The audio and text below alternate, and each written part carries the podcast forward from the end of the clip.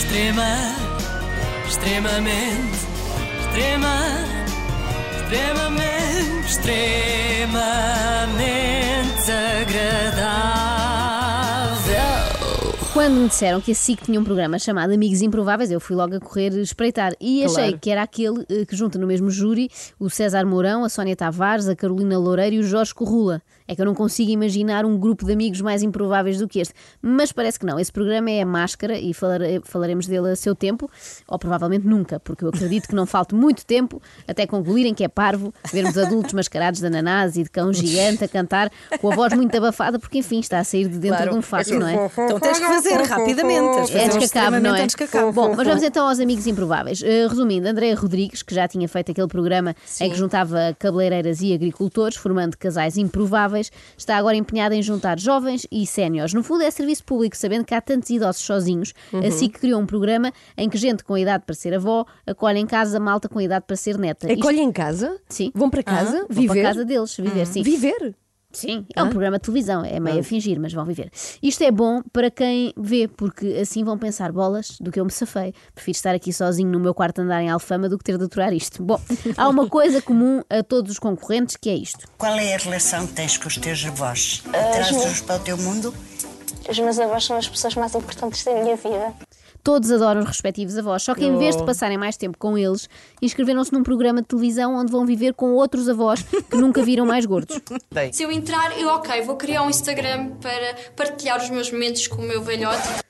Com o meu velhote. No fundo é adota um velhote. É, é como ter um Tamagotchi. Cada um recebe um velhote e tem como missão alimentá-lo, cuidar dele. Levá-lo à rua. Enfim, sim, e não o deixar morrer. Fundamentalmente é isto. De resto, é aquela história dos contrastes que funciona sempre bem, não é? Entre o bucha e o estica, o rato do campo e o rato da cidade, o novo e o velho. Os novos só pensam em redes sociais. Os velhos só pensam na apanha da azeitona e no fumeiro. Só uma coisa que eu não estou muito de acordo. Quando me fala em comida saudável, não incluir a chouriça, o salpicão, o presunto, tudo isso é saudável. É, sim. É, verdade, é verdade. Toda a gente sabe que quem quer andar em forma tem de comer enchidos. Até há aque- aquela frase muito célebre que é uma chouriça por dia não sabe o bem que lhe fazia. Grande frase. Ouviste. Ana Galvão? Sim, sim. Começa Vou começar hoje. Ah, há umas chouriças vegetarianas, mas não fazem tão bem. Todos os médicos recomendam chouriças de maneira geral. Mas pronto, as regras em casa deste senhor até eram bastante fáceis de seguir. Bastava comer presunto que estava tudo bem. Agora, em casa da Dona Fernanda, a coisa fia mais fino. Não como nada de laticínios, não bebo bebidas alcoólicas, Nem um copinho de vinho. nem o pinho de vinho. Detesto pessoas que tenham vícios pela bebida ou outras coisas nocivas à saúde. Não te vou deixar sair à noite, não te vou deixar fumar, que não tem internet. Gosta de beijinhos, Dona Fernanda? Por acaso não. Há outros métodos que a gente Eixe. dá carinhos a não ser os beijos, porque os beijos contagiam muitas doenças. Primeiro ponto, contagiam. os beijos não contagiam as doenças, não é? Quando muito contagiam as pessoas. Mas eu gosto da secura com que a Dona Fernanda muito viver, severa. não é? A Dona Eu Fernanda é muito. Identifiquei-me com ela. Ela não, por acaso não gosto de beijinhos, não Não, aprecio, mas não, não, não, é. aprecio. E detesto pessoas que têm vícios. É, mas repararam, a miúda está desesperada. Ela pensou: não posso comer laticínios, não posso fumar, não posso beber, não tenho internet, preciso de me entreter com qualquer coisa. Vai daí e perguntou: gosta de beijinhos, Dona Fernanda? Mas nem isso, com a Dona Fernanda nem sequer pode passar um serão no sofá a fazer cafuné, está fora de questão. Eu e a internet somos tipo pulmões, literalmente, estamos sempre em sintonia. E agora estar sem eles vai ser um desafio. Vou-me autossuperar a mim mesma. A Ela net, disse aqui, são a net é como os pulmões. Pulmões. Queria que fixássemos esta frase. a net. E depois ela diz: Vou-me autossuperar a mim mesma. Isto é um duplo ou triplo Pois pleonasmo, é, não é? sim. Se diz vou-me superar, já sabemos que é auto. E não é preciso reforçar com a mim mesma. Esta gente não precisa da voz, que muitas vezes até já esqueceram o que Então, a não ser aprenderam na tenha- primária, não é? Tenha dupla personalidade, então ela supera Ou a tripla, outra ou parte. tripla. tripla. Eu acho que eles não precisam da voz, eh, precisam é de uma professora de português acabada de sair da faculdade para, para refrescarem aqui o português. Enquanto que para os avós o grande objetivo parece ser ensinar estes netos a fazer a cama em condições, os jovens têm uma única ideia fixa que é inscrever os velhinhos no Tinder, aquela aplicação de encontros. Sim, sim. Por exemplo, o Tinder. Que eu não sei se você conhece. Conhece o Tinder?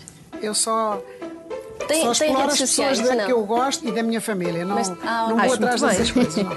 Mesmo as pessoas que sabem como funciona têm uma ideia errada do que é que é o Tinder. Ah, é isso que tu queres dizer Sim, aqui. é isso.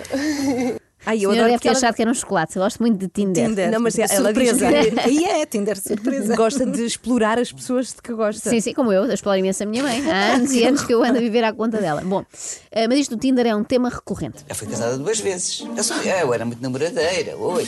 Ui, Conheço o Tinder. Não, não tenho nada disso. Ah, mas eu vou-lhe ensinar. Não Se tenho, você pois eu quiser. não vou comprar um telemóvel para isso. Você não tem Não te- telemóvel? tenho, mas é daqueles antigos. Só, Só dá com para as fazer teclas, não é? chamadas e receber chamadas. E mandar mensagens e receber mensagens. Mais nada.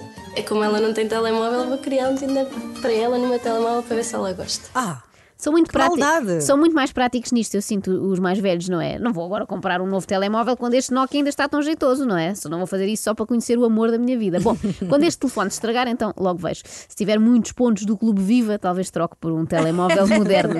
Mas não pensem que as duas gerações estão sempre em desacordo, não. Também há lugar no programa para bonitos momentos de comunhão. Dizes aqui também que gostas de conhecer pessoas e tens por hábito mexer nos pés delas. Adoro. E é uma coisa que eu também gosto de fazer. Não só a mim, mas também a quem precisa. Fazia isso com o meu avô quando ela era, quando ela era vivo. Fazia isso com o avô quando ele era vivo, ainda bem, porque depois de morto era muito mais estranho Pois ainda era. estar-lhe a mexer nos pés. Bom, E era um peso. Estas duas amigas, a mais nova e a mais velha, se resolverem então usar o Tinder, já sabem o que, o que escrever naquela descrição. Adoro mexer nos pés das pessoas novas que conheço. Devem ser uns primeiros encontros muito Ai, interessantes. sim. Bom, o que eu acho mais curioso neste programa é que sempre pensei que os velhinhos precisassem dos miúdos para saírem mais de casa, irem passear, arejar, mas não, a terceira idade é que os obriga a eles a sair de casa. foste à biblioteca. Fui. Gostaste? Também gostei, mas preferia estar no computador. Foi positivo ela sair daqui. Isso foi muito positivo. Porque viu gente, viu outro método de vida mais agitado. Mais agitado, parece que a menina é que tem 80 anos, não é? Não, mas é Ganhou- Na horizontes. Na biblioteca, mais agitado. Espetacular. É mais do que em casa, se tiver mais uma pessoa, a bibliotecária já é uma Sim. multidão.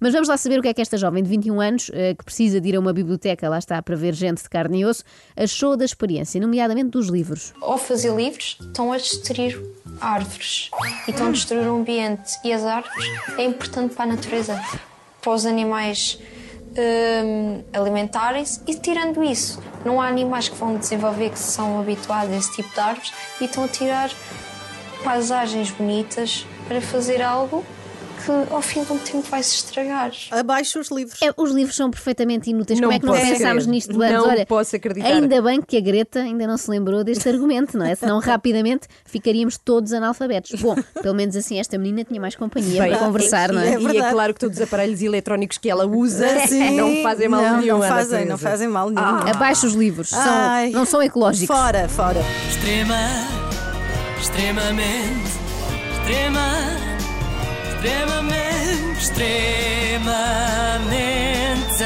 agradável.